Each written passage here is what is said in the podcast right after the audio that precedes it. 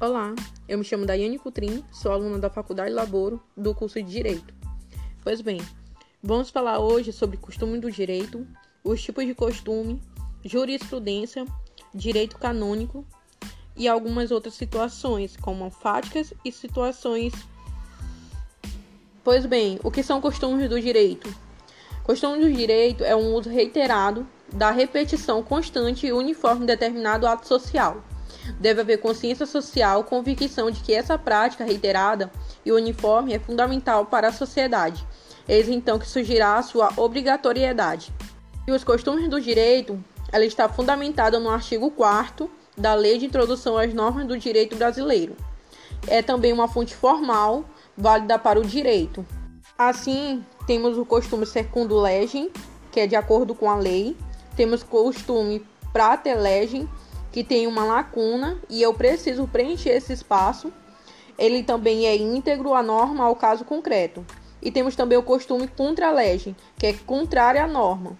Compreendido até agora? Então vamos falar agora sobre direito canônico, que é um conjunto de leis e regulamentos feitos ou adotados pelos líderes da igreja para o governo da organização cristã e seus membros. Eles regulam a organização da Igreja Católica Romana, de rito latino como também diferenciar situações fáticas de situações jurídicas.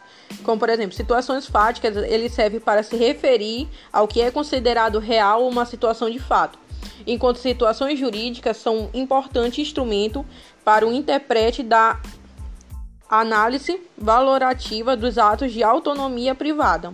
Observação: a relação jurídica é constituída por situações jurídicas e não mais por sujeito de direitos.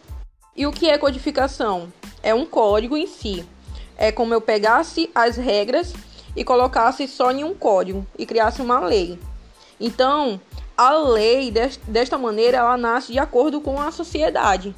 Por fim, não menos importante, explicar o que são jurisprudências, que é um termo que vem do latim, que significa ciência da lei, e ele é um conjunto de decisões e entendimentos dos tribunais a respeito de um tema específico. Quais são esses tribunais? É o STJ e o STF. Ele serve para uniformizar as decisões judiciais, dando padrão ao julgamento em situações semelhantes. Gostou até aqui? Muito obrigado, deixa seu like e até a próxima.